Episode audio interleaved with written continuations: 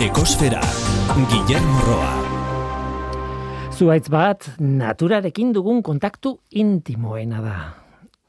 George Nakashima, arotza eta arkitektoa, estatu batuetako artisau mugimenduaren aita.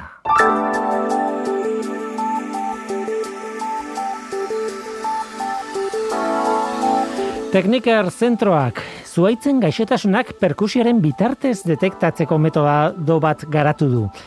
Gaur egun, zuaitzen osasuna ebaluatzeko ohiko modua itxurari erreparatzea da begibistaz. Baina teknikerrek proposatutako metodo honekin enborraren barruko egoera azter daiteke kolpe txikien bitartez. Zuaitza gaixorik dagoenean, enborrak ura galtzen du, eta kolpe batek sortzen duen soinua edo eragiten duen soinua ere aldatu egiten da. Mailu bat eta mikrofono bat erabilita aldaketa hori antzeman dezakete zientzialariek. E, ideia pinuek banda marroia gaitza ote duten aztertzeko garatu dute. Teknikerrek basoekin izeneko erakundearekin lankidetzan garatu du teknologia hori Persefone proiektuaren alorrean. Proiektu hori Attract Europako lankidetza programaren barruan dago, zernek eta esade negozio eskolak bultzatuta, eta Horizon 2008 Europako batzordearen programaren inbertsioa dugu.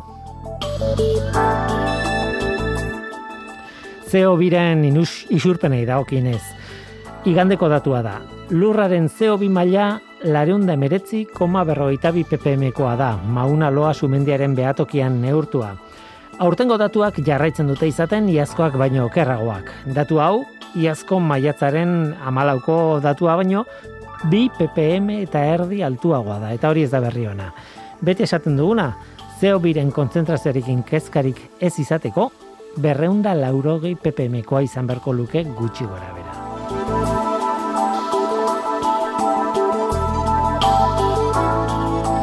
Gaurko saioan eukaliptoari buruz hitz egingo dugu. Euskal Herrian kezkagarria da ekologoen ikuspuntutik egiten ari diren eukaliptoen landaketak. Arazo larriak ekartzen dituzte besteak beste ibaietan. Iratitiez birto divulgatzailea eta Aitor Larrañaga Arrizabalaga ekologoa izango da izango dira gurekin. Gainera, koro de la, de la kabarekin Donostia Sustain, Sustainabilities foruaren, foruaren bigarren edizioa zitzein dugu Euskal Herriko Unibertsitatearen udako ikastaroen barruan. Hau da gure horko eskaintza, zu ongi etorria zara. Murgildu zaitez gure kosferan.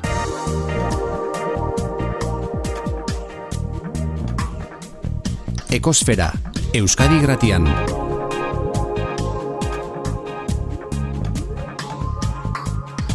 Ekosfera. Eukaliptoa. Duela hilabete batzuk Lurgaia Fundazioko Sergio Gallego izan zen gure programan, eukaliptoari buruz hitz egiteko, eta garai horretan Arturo Losegi eta Iñaki Sanz, e, itzal biologoak, e, itzaldi bat ari ziren ematen gaiari buruz, e, leku baten eta bestean, eta eta haien itzaldiaren hitzak hartu eta programan ere sartu genituen eta eta oso programa bueno e, oso gustora gelditu nintzen. Programa hori abenduan emititu genuen eta ITB nahieran dago nahi duen erantzat e, oso interesgarria baina hori duela hilabete batzuk izan zen. Duela egun batzuk irati diez birto divulgatzaileak artikulu bat idatzi zuen zientziak aieran eukaliptoen eta ibaietako ekosistemei buruz hain zuzen ere e, izenburua eukaliptoak Euskal Ibaien gozete kronikoaren erantzule. Eta gaia horretaz berriz ere hitz egitea proposatu zidan. E, tartean, artikulan, e, Aitor Larrañaga Euskal Herriko Unibertsitateko ekologo eta biologoak eta haren ekipoak egindako ikerketa batzuk aipatzen zituen. Eta, bueno, interesatu zian biak elkartzea. Eukaliptoaren erabilerak, ka, ondorrio larri asko ditu hemengo ekosistemetan, Eta horregatik lan asko egiten ari dira biologoak eta ekologoak ba, eukaliptoaren landaketaren efektuari buruz eta ondorioi buruz. Eta berez, beraz berriz ere heldu nahi izan diogu gaiari. Irati diez birto, kaixo? Kaixo. Eh, eukaliptoak Euskal Ibaien gozete kronikoaren erantzule. Zuzara, artikulu horren e, egilea eta azpimarratu nahi dut eta gogoratu nahi dut zientziak aieran argitaratu zenuela duela bi aste edo gutxiago bai bai holako zeo bai horren gurun mhm. eta Aitor Larrañaga Arrizabalaga kaixo kaixo zu ere bueno Arturo Elosegi eta ere laborategiko jendearekin lanean eukal, tart, ba, besteak beste, eukaliptoari buruz, ezta? Bai, hori da. bai. Urteak ja, ez? Bai, bai, e, tesia ere ja eukaliptuen inguruan egin nuen, on, ba, duela, ia, bueno, e, hogei urte esango du, hasi nintzela bai. Bai, gainera esan behar dugu, bueno, gara bertan esan genuen, beste programan esan genuen, e, eukalipto asko dago, eta e, zenbakiak emango ditugu orain, eta baina e, banaketa ez dala homogeneoa, eta e, gipuzkoan, bueno, alarmak piztu diren, Enean, ba, bizkaian ja nekatuta zaudetela, ez? Eukaliptoarekin. Aitor. Bai, bai, e, Bizkaian ja e, askoz lehenago sartu den espezie bat da, klimagati bati bat, ez? E, klima idorragoa edo leherragoa behar duen espezie bat da, eta ja urtea dira, ez? E, amarkadak esango nuke sartu zela eukaliptua. Gipuzkoan eukaliptua sartzeak, ba, sartzea, e, banda marroiak edo xingola marroiak sortu uh -huh. pinudiaren gain berak, ba, espazio berriak sortu ditu hor, eta zerbait egin beharrez, ba, eukalitua izan da, aukeretako bat. Zuduk irati, datuak ematen zenituen, e, e, ez dut gogoretzen zenbateko azkuntza zen, izugarria zen, Euskal Herrian oroar eukaliptoaren azkuntza, ez? Bai, ba, e, gutxi gona bera, mila bat ziren da laro gehieta zeitik, bi mila eta emeretzia, e, haunditu da euneko irureun e, eukalipto azalera. Iru, e, iruko iztu da. Izugarria da, iruko iztu da, eh? Izugarri. Bai, bos mila hektariatik hogei mila hektaria, gutxi gora bera. Eta, bai. Karo, eh, hor, hor, gainera horren atzean dago, bueno, aipatu duzu jaitor, eh, osea, banda marroiaren efektua, baina e, papergintzaren e, industria aipatu behar dugu hor dagoela, ez? E, aspalditik e, erabili izan ditugu ba, koniferak eta horrelakoak e, papergintzan egiteko, gainera kon, hainbat konifera probatu eta azkenean e, arrakasta gehien izan duenak hemen izan du e, pinu radiatak edo ez dakit e, mm, batzudan bai. insignis deitzen diogu, ez dakit, e, baina radiata da benetako izena, ez? Bai hori da. Mm. Baina, azken bola da honetan, ba, pinuaren gainbererekin, eukaliptoa papergintzarako oso proposa, komatxon artean esango dugu. Bai, itxuraz, bai, itxuraz e, aurrekoan e, batekin ez hori, eta itxuraz e, paperako, papergintzarako kalitate oneneko zuntza dauzkana omen da, eukaliptua. Mm -hmm. Orduan, bai, bado, bado kalderdi hortatik e, interesa edo. Mm. Beraz, es, lusail bat daukanak, eta alde ekonomikoari begira, baldin badago industria, papergintzaren industria inguruan, logikoa da, pentsatzea, bueno, ba, eukaliptoa sartuko dut hemen, ez? Bueno, ez, ez, ez begia zan hemen e, beretan lur, lur jabeak e, jasoten duen edo edo edo horrako etekin handirik e, jasokote duen. Hor dudik ez daukaguna da zenbait enpresek ba landaketa eta mosketan dabiltzenak hoiek bai, hori bai dutela pixkat hor lan, lan, lan desente eta gaina eukalitua azkuntza azkarrekoa izan da eta mosketa azkarrekoa izan da, ba, hor oso zarri moztu eta berlandatu edo oso zarri lanak egin beharko dien e, e, zea bada, ez da, espezie bada. Baina lur jabe antzako ez, ez, ez, ez, ez daukago indigan daturik izateko benetan hainbesteko pagotxa den edo ez. Beraz, bueno, euskalo, eh? egia esan, eukaliptoa hemen aipatzen dugunean, ez dakit, izen txarra ematen diogu nolabait, irati baina zu kontatzen zenuen, ez? E, oso kuriosoa da, e, hemen e, toksikoa eta horrelako adjetiboa jartzen dizkigun bezala, karo, Australian eukalipto mm espezie asko daude eta ez dira bate toksikoa gangoentzat, hango e, animalita landareentzat, karo. Oida, bueno, han, e, Australian badare e, animali batzuk eta, eta beste organismo batzuk ba, e, eukaliptok dituzten toksiko horiekiko e, ba, hoiek digeritzen modurun batean e, aldutela digeritu. Eta beraz ba, sortzen duten kaltea ez da hain, hain txarra edo behintzat ohituta daude modu batera ba, hoiekin bizitzen baina hemengoa ez denez hemengo beste e, animalia beste organismoak ba, ez daude ohituta eta hor hor sartzen da arazoa. Beraz, esan daiteke e, berez espezia, ez, bueno, espezie bat baino gehiago dira eukaliptoak, baino berez eukaliptoa ez dela txarra, uh baizik, eta eukaliptoa mugitzea tokiz dela txarra. bai. e, bueno, berez baditu, baditu toksikoak, Osa, eukaliptoaren em, ba, bere defentsetako bat, da bere ostoetan toksikoak edo e, argizariak eta horrela gordetzen ditu, ba, herbiboroentzat e, infekzioak ekiditeko eta horrela. Arazoa da, arazoa da ba, hemen Euskal Herrian ez dagoela e, beste organismorik ohituta dagoenik ba, toksiko horiek ekiditea edo digeritzea modun batean. Bai, hori da, eu- eukalitua oso abila da. E, toksikoien bidez, e, herbiboroak eta usatzen. Usatzen edo, bueno, herbiboro gutxi izaten. Baina, e, Euskal Herriko berezko basoetan, e, horbelarekiko dependentzia izugarria handia dago. Hau da, zuaitzek askatzen duten horbel hori ho- hortaz e, elikatuz e, bizi dira espezie asko eta asko. E, ornogabeak orokorrean, baina hortik gora ba, ornogaben kontsumitzaileak dependentzia daukate. Orduan, ja hasieratik errekurtsoaren kalitatea aldatzen badezu, ba, kasu honetan e, toksikoa dene horbel bat e, sartuz, ba, horrek ja sare trofiko osoan zehar e, izugarrizko eragina dauzka. Aurreko Eta- programan esaten genuen, Bai. e, Arturo, Arturo Losegik esaten zuen gauzetako bat zen, e, hori, bueno, zuhaitz bati beti izaten dira hainbat espezie lotuta, ez? Esan nahi dute, mengo, ba, nik ez dakit, e, bueno, lizarra, ez dakit, edozein zuhaitzek daukala intsektu bat baino gehiago, justo berari egokituta eta hainbat landare inguruan berari beraekin bizitzen egokituta, ez dakiz, eta eukaliptoak ez dula hori garatu hemen. E, igual e, oso denbora gutxian sartu delako e, egon delako hemen, ez? Edo eta besteak beste toksikoengatik ere bai. Hombre, hor- hori da baita oreka kontua, da guke e, lurrak izan duen evoluzioagatik, klimagatik, dauzkagun e, ingurune faktorengatik, ba, e, espezie sorta bat daukagu ere bakoitzean, eta espezie sorta horiek beraien artean horrelako loturak, loturak e, dauzkate. Kolpera horrelako diferentea den, ezberdina den espezie bat ekartzen dugunean komunitate, komunitate batera, ba, e, oreka hori zehar bapurtzen da. Bai? Eta horra gertzen dira, ba, hori, e, dependentzia daukatela errekurtsoarekiko edo horbelaekiko, ba, kolpera errekurtsoa kalitate txarrekoa da.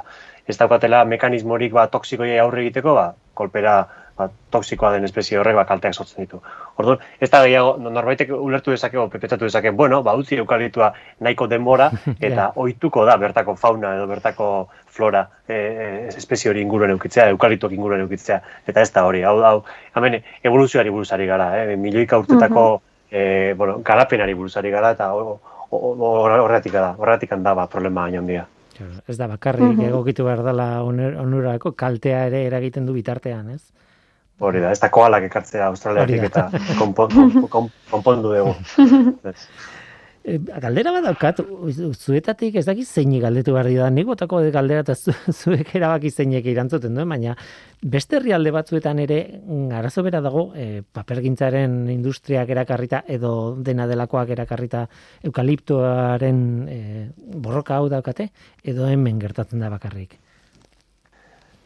Ez, eh, mu- mundu osoan zabalduta dagoen kontu bada. Gaur, gaur egun eh, dudik gabe olako, eh, espezie, koniferoak ez diren espezietatik eukalitu da gehien, gehien eh, erabiltzen ari dana, eta justu papergintzagatik. Papera, papera, baina pa, papera esaten dugunean, gogatu papera eta kartoia buruz ari garela baita ere. Eh? Hau da, eh, paketeria guztia eta horre, bueno, ba, gaur egun hain erabilia ditugun zerbitzu hauek, ez da, online zerbitzu hauek eskaintzen dizkigun erosotasunagatik, ba, etxera, eh, kutxa batean, kartezko kutxa batean ekartzen digun, ze hori, eh, produktu hori, ba, kutxa hori ere, ba, e, e, papergintza iztu industria egindakoa da, eta eukalituarekin egindakoa da.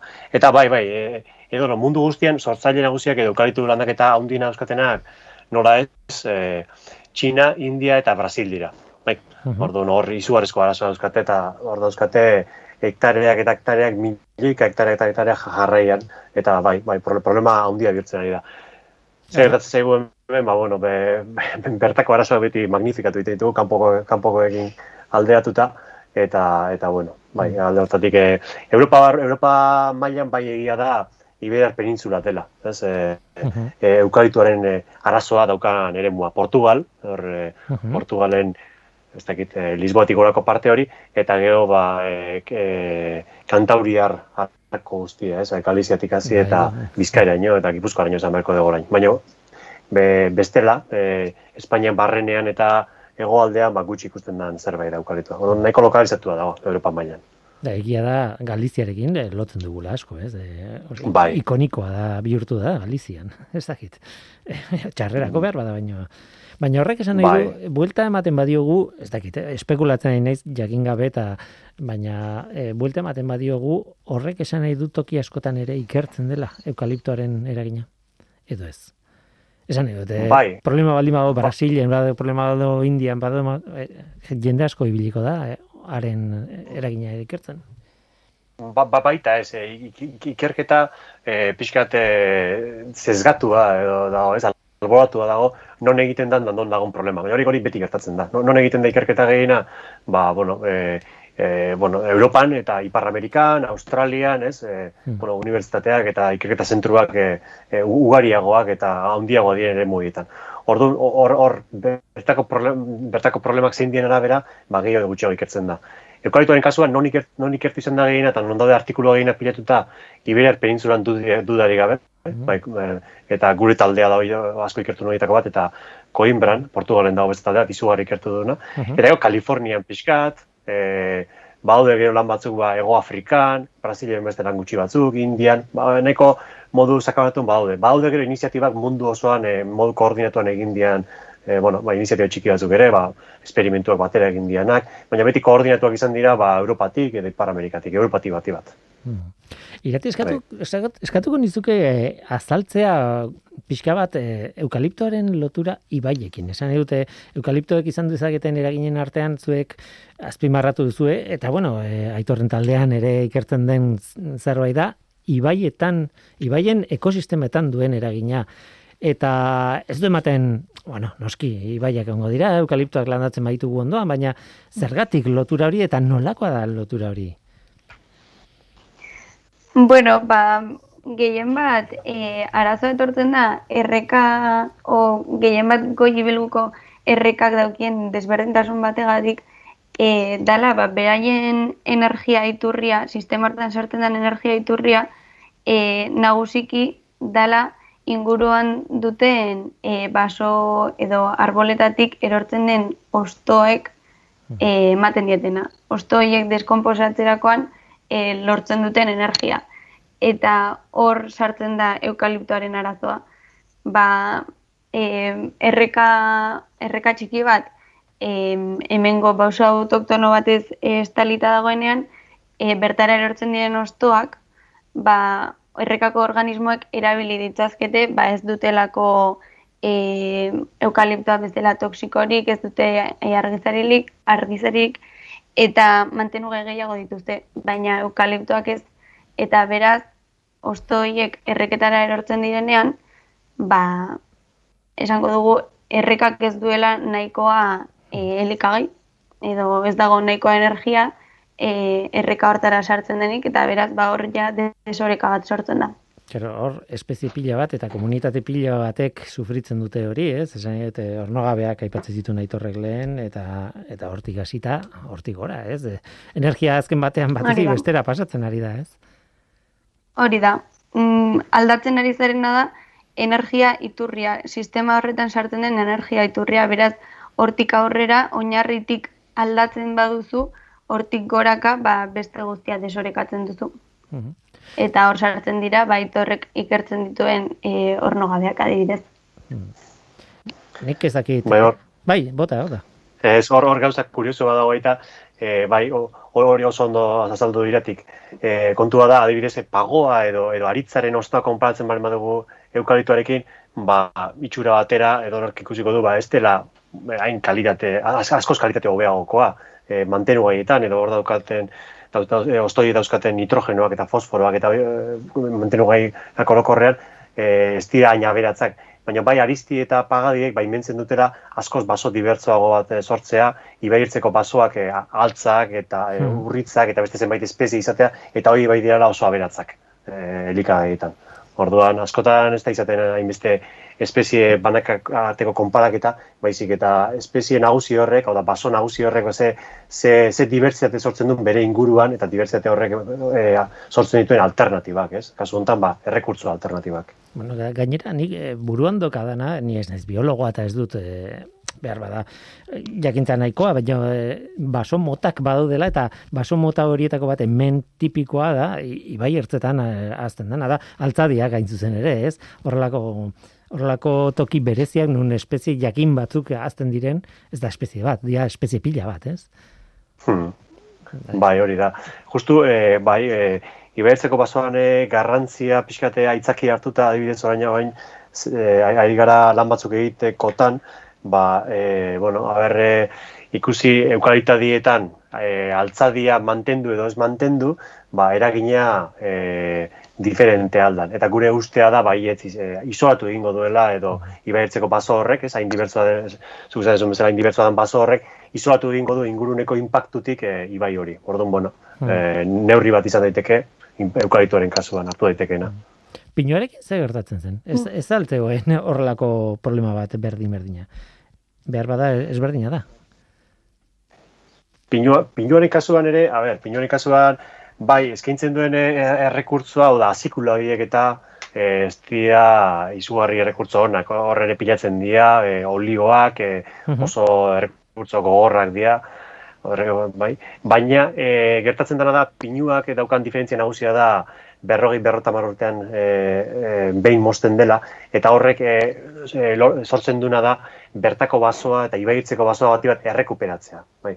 Orduan, eukalituaren kasuan mosketa kaina azkarrak dira, e, amairu amaust urtean behin mosten da, ba, errekuperatze prozesuan dagoen ekosistema horri berriro ere po, mosketa oso bat egiten zaio, e, matarrasa bat egiten da, eta berriro e, zerotik azten da.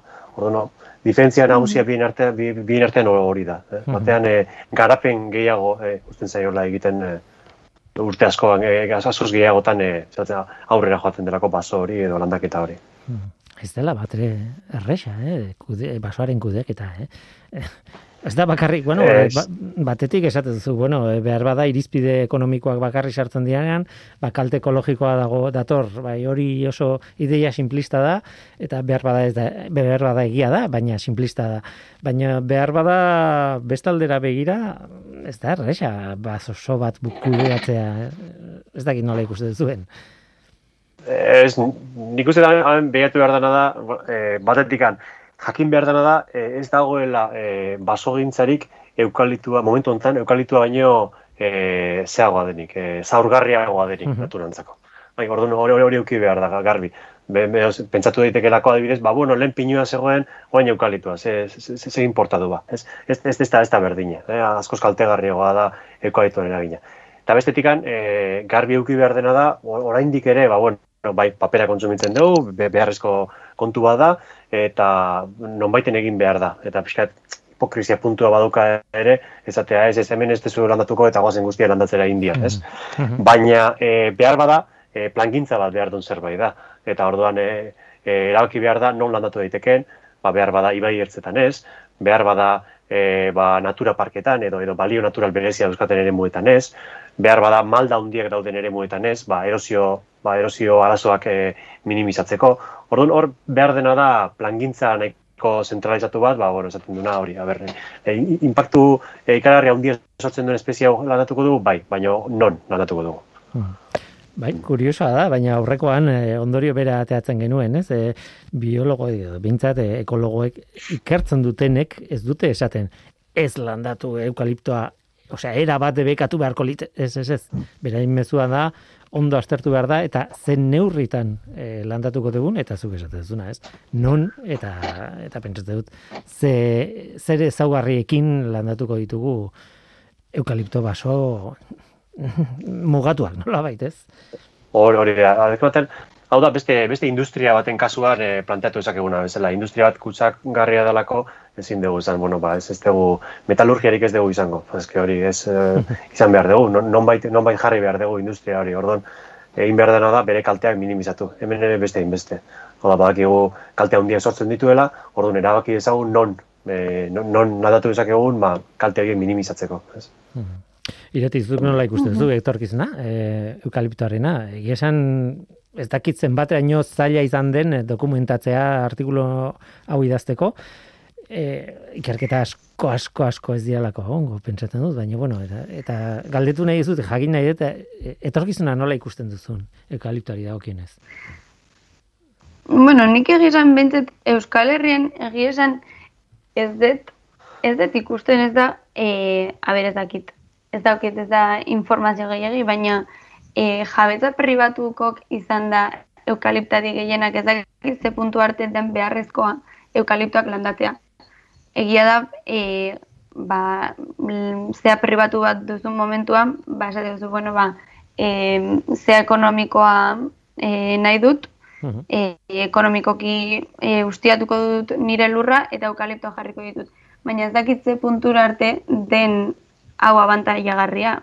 Mm, egia esan, momentu bat iristen bali da, e, ez dutela uste, baina hola, pixkat tremendista jarrita, ba, euskal mendiak eukaliptoz estalita daudela, ba ez dakit, mm, euskal herriko e, atraktiboetako bat esango genuke, ba hemengo basoak dira nire ustez, mendiak eta basoz estalitako mendiak, eta beraz, badibidez, e, turismoari begira, ez dakitze onura ekarriko duen, puntu batean eukaliptoz edo pinuz estaltzen bali madugu dena, ba, eukalipto horiek izateak ez dakitze puntura arte diran abantaiagarriak.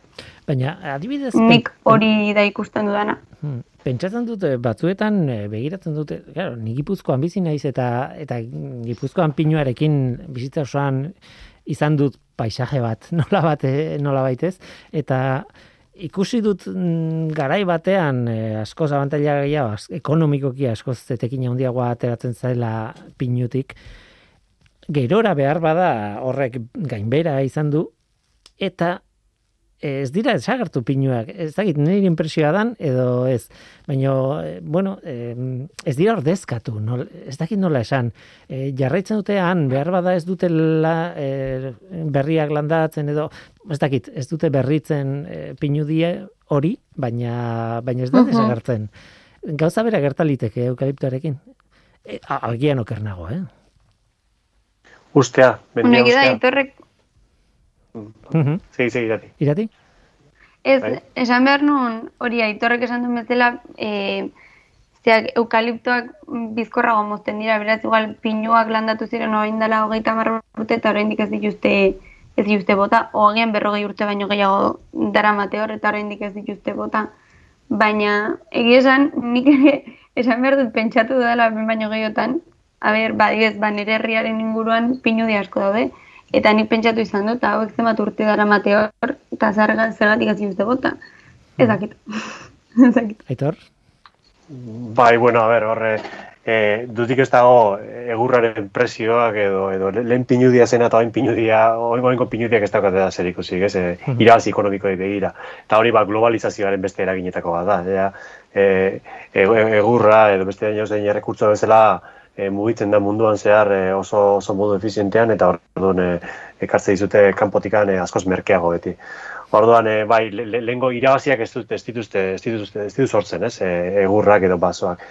Eta gero egia da, hor, hor badagola ala ere, ba, inertzia bat e, daukan, e, bueno, ba, industria bat, ez, e, most, e, baso horiek mosten eta kudeatzen eta berri handatzera dedikatzen dianak. Orduan, noski ba, horiek e, bai e, behar dutela iarduera horrekin e, horre horre hori jarraitzea. Baino nik ez dakit e, pribatuek edo ja, ja, lur jabeak e, hainbesteko irabazirik e, lortzen duen. Eh?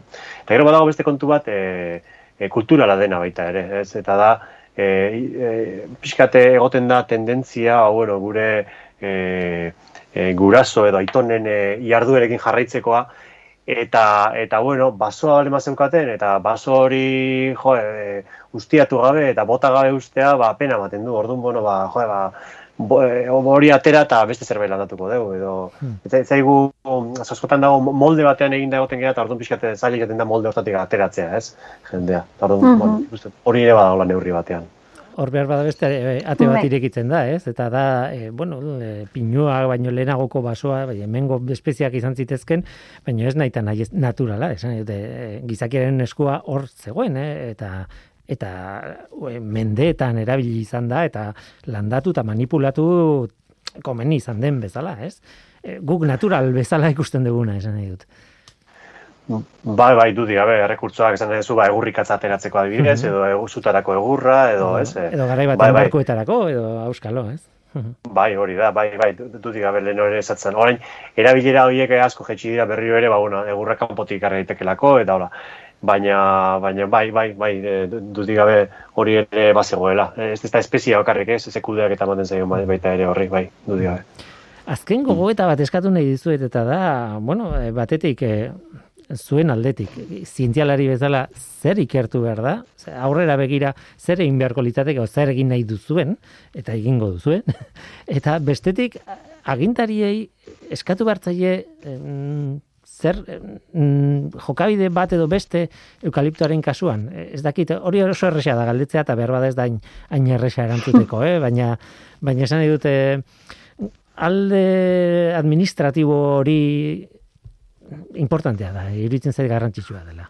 Baina ez dakit, zer esaten diazue? Eh, ba, bueno, bueno, aitor. Bai, aitor, bai. Zer ikertu daitekeen, bueno, bai, beti goten dia zuloak, hau da, guke e, sortu ditugu azken aldiko zenbait lanetan pare balan sortu ditugu, bat muni argitatu duguna eta beste asko jorralitzaren zako txosten bat, hor ageri da, ba, e, e, Iberiar penintzulan dela zenbait alor ba oraindik ikertu ez dianak edo behar bada Iberiar penintzulan bai baina gero e, Euskal Autonomia Erkidegoan ez e, bueno, e, hor jarraitu daiteke zenbait ikerketa egiten eta evidentziak pilatzen.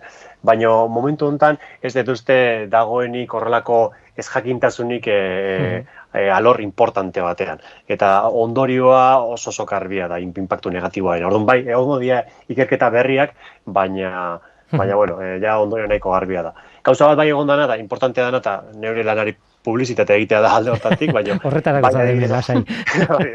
Azken, azkeneko lan hauek adibidez, bai egin dutela e, monografiko moduko bat, ez? Eh, egin dutena da, azke, ba, hogeita marrotetan egin dia lan guztiak bildu dituzte e, lan bakar batean, eta horre bai ematen dizuna ondorio garbi bat e, pixkate irudikatzeko almena, ez? Euki beharrean oso espezifikoak eta barriatuta dauden e, e, lanak, bestela, ez?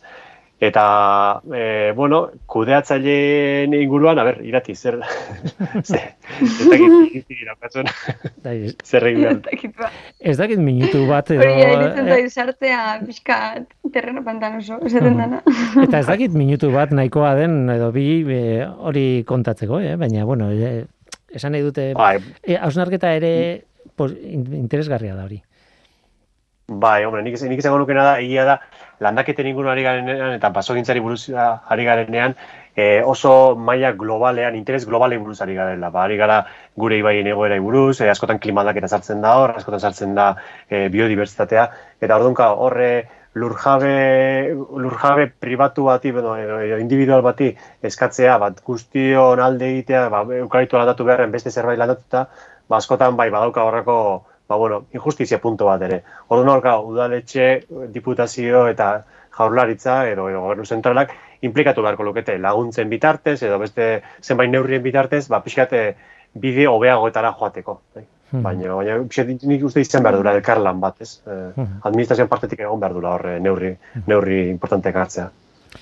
Tira, ba, gai, esan polimikoa da, gai zabala, gai komplexua da ere bai, esan dute zuk esaten duzuna, ez da, ikuspuntu askotatik begiratu dakioke eta behar bada ikuspuntu guztietatik begiratu hartzaio gainera, ez? Eta ez da egia bat e, bakarra, baizik eta bat baina gehiago eta eta erabakiak ez dira errasak.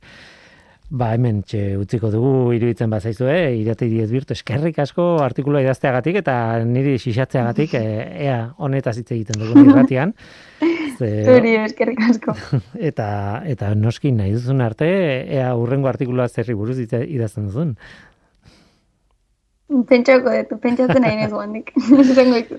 eskerrik asko irati, eta aitor zuri ere, aitor larrañaga, e, ikartzailea, eskerrik asko e, gai hau gerturatzeagatik, eta, eta bueno, e, azken batean ikerketa hor sendo dago, ez nekien, baina, bueno, esan duzuna, ez? Jakintza nahiko itxita dago, bueno, e, gauza asko ikertu daitezke, baina nahiko argi dago zer emaitza ematen duen eta eta beraz beste fase batean hasi behar dugu orain. Eskerrek asko hori dena kontatzeagatik hemen ekosferan. Eskerrik asko zuei, plazer baitzen.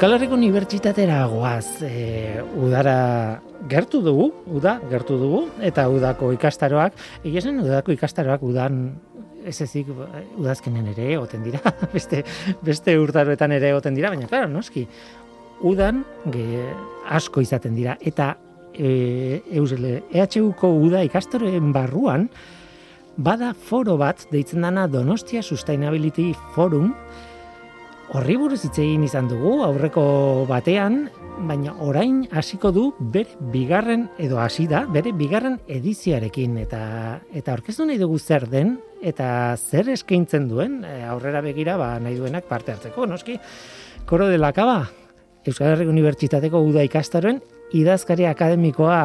Kaixo ongetorri Kaixo, oso pozik nago hemen egoteaz berriro, ba, bigarren edizio hau e, aurkezteko. Ez du ematen sekulako lana egiten ari zarela, lasa izaude xerita, ez daukazu agobio aurpegirik, baina karo, hasi berriak zaudete edo asteko laister zaudete bigarren edizionekin eta eta lana pidetuko zitzaizuen, claro. Bai, egia esan, e, ba, orain dela gutxi e, hasi genun, lehenengo jarduera irekia e, maiatzaren hasieran e, ospatu mm, zen.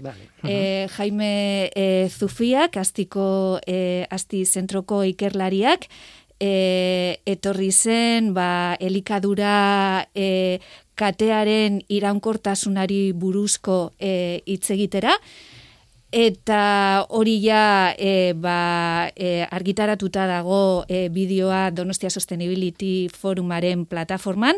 Eta orduan aukera duzue e, ba, begiratzeko. Bai, ikus vale? daitezke, alegia bai. hor gelditzen da materialan bai, nahi dena entzat, ez? E, orduan... Baina hori izan da, bigarren edizioaren abia puntua. E, e, hori da, maiatzean.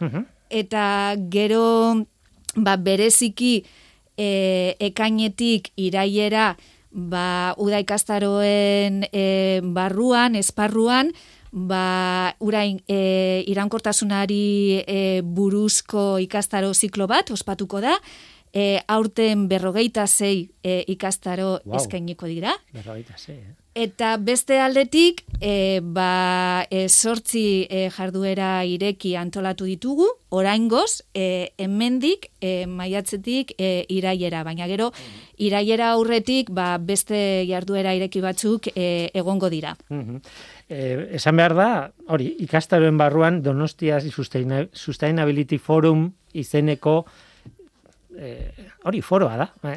Ez dakit ze, ze eman. E, eskatu behar dizut kontatzeko pixkat zer dan e, foro hori, zergatik eta zergatik duen izen hori, eta ze filosofia dago foro honen atzean? Ba, hitz gutxitan, e, ba, irankortasunari buruzko e, hausnarketa eta eztabaida sortzeko eta bultzatzeko foro bada.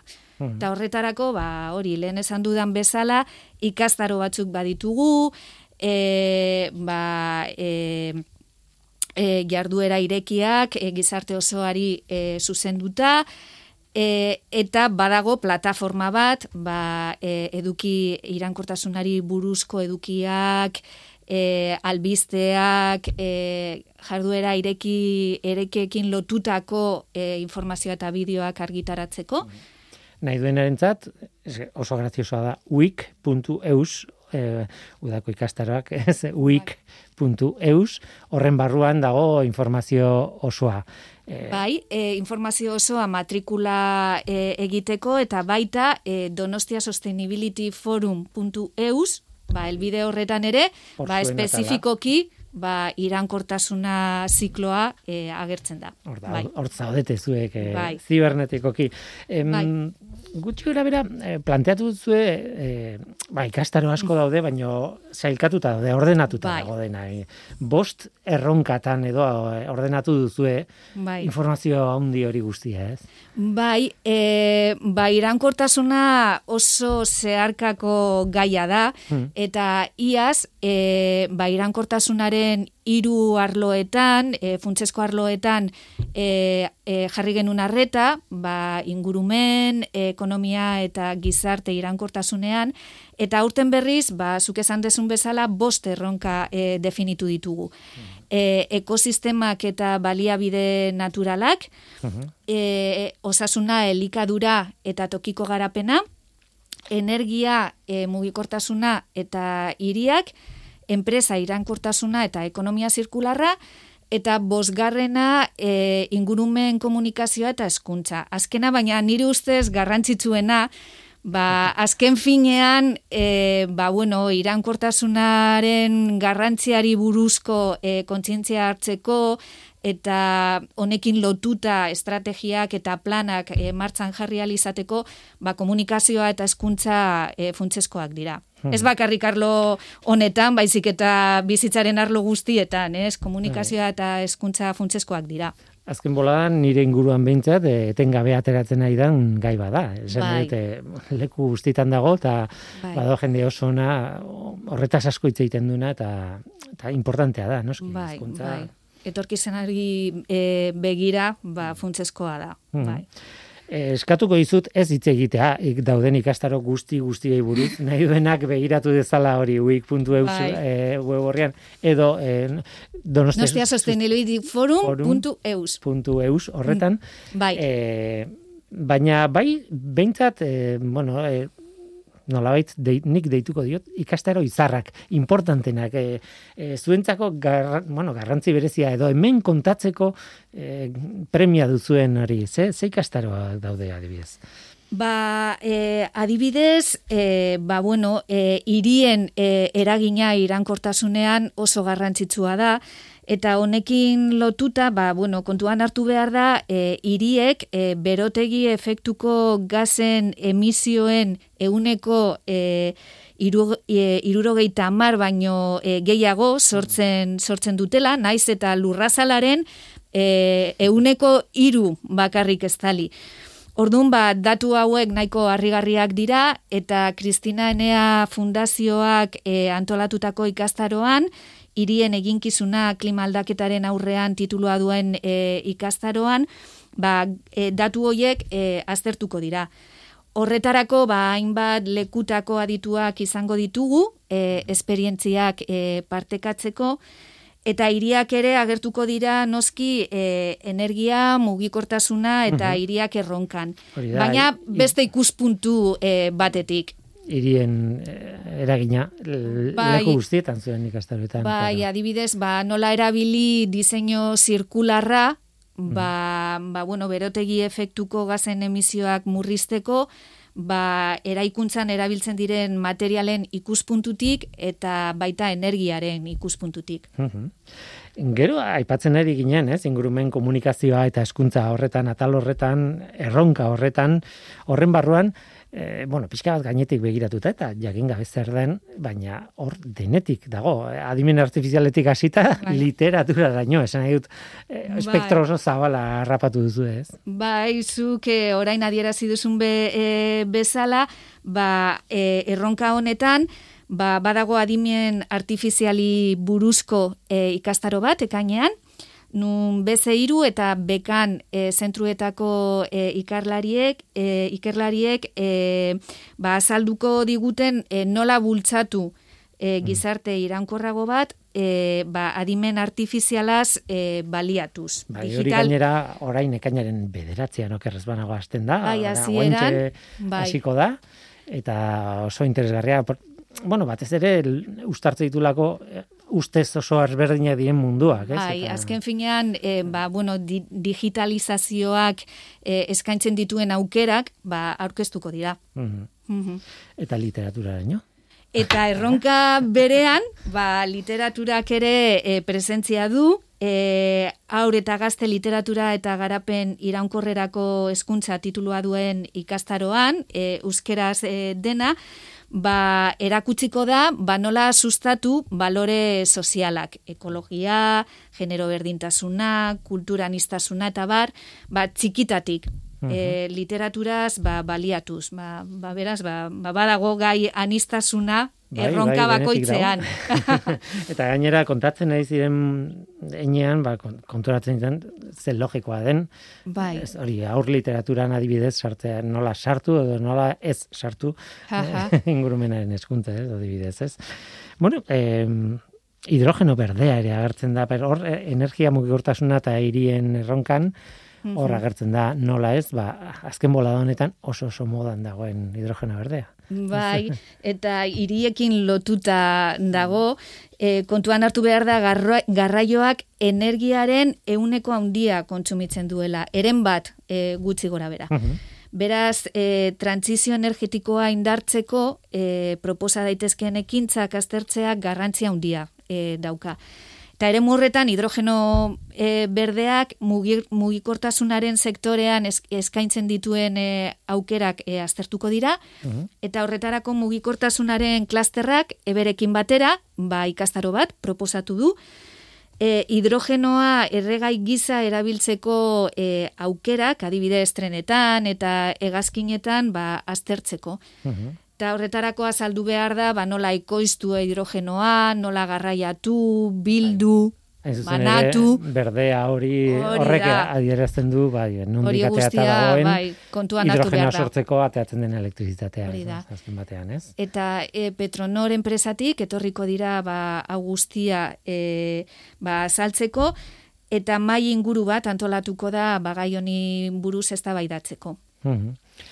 Aktibidade oso ondia udaran egia esan. E, Bai. Batzuk aipatu ditugu, ez dakit gehiago aipatu nahi dituzun, baina bintzat e, ak- aktibitatea izugarria beti izaten da Euskal Herriko. Unibertsitatean.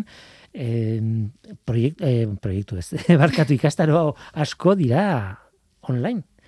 E, guztiak izango dira e, aurrez aurrekoak eta online zuzenean. Ba, pasaden, bueno, iaz e, esperientzia handia hartu hartu genun, e, bapatean ba, edizio guztia berrant, berrantolatu egin egin genun, Orduan, ba, asko ikasi dugu eta e, aurten praktikan e, martzan jarriko dugu e, ikasitako guztia, ez? Ordun guztiak izango dira aurrez aurrekoak eta bada espada ere, online zuzenean ere bai dena den, e, badakigu ba, pertsonen, e, pertsona gehiago e, e, e, aukera edukiko dute ba, ikastaroak jarraitzeko online zuzenean egiten baldin badira. Claro. Esan, esan nahi dut, ba, ez dakit, eh, Madriletik, Bartzenolaritik, da, orduan e, pertsona gehiagoren gana heldu gara. Mhm. Azken Eta- batean modu tradizionalean egingo balitz, da. ba, muga badago, hor eh, espazio Bai. muga badago, baina online egin da, ba, muga hori behintzat handitu egiten da. Claro. Bai, eta batzuetan jende gaztea, ba, ba gehiago gustatzen e, zaio jende gazteari, ez? Orduan, ba, bueno, hori Mm. ere kontuan hartu behar da. Tira, ba, besterik ez, ba, galdetu behar nizun alde praktikotik, bueno, nola eta nun apuntatu behar den, eh, esan dugu, ez, uik.eusen batetik, eta Donostia, eh, Donostia Sustainability Forum.eusen, hor dago informazioa, eta hor egongo da, eh, ikastaroetan parte hartzeko, izena emateko aukera, ez? E, hori da, agertzen dira e, programak, izlariak eta matrikula irekita dago, orduan ba, berta en, e, egin daiteke, eta ba, bueno, matrikulatzera e, animatzen zaituztet Bai, bai. parte hartzera. Bai. Denarentzat, hor dago informazio osoa, bai. eta hor dago behar duen, bueno, e, bidea ere bai, ez, e, Bai. e, parte hartzeko. Mhm. Koro de la Cava, eskerrik asko gurekin izateagatik eta bigarren edizio honetan zorte on. Mila esker. Ekosfera, Euskadi Gratian. Eta ekitaldi interesgarri baten berri ere eman behar dizuegu. Datorren astean, maiatzaren hogeita zeian arratsaldeko zazpiretan, Donostian, Santelmo Museoan, Unai Pascual García de Aziluk eta Ibone Ametzaga Arregik hirietako biodibertsitateari buruz hitz egingo digute Ana Galarra Gaiestaranek moderatuta. Hiri berdeagoak bizi alizateko. Agoraka 2000 eta berrogeita marzikloaren barruan da hitzaldi hori edo ekitaldi hori. Hiri berdeagoak bizi ahal izateko. Santelmo Museoan, Donostian, maiatzaren hogeita zeian, arratsaldeko zazpiretan.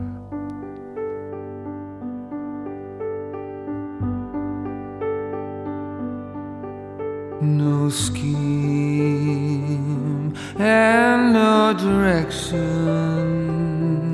Oraingo zau izan da dena hemen ekosferan, Mikel Olazabal teknikan eta ni Guillermo Roa mikroan. Aste hona izan, agur. Pack up all your children. Come home to our love and concern. Kitty, come home. Oh, Kitty, come home. No being however mighty Where chaos reigns alone Will say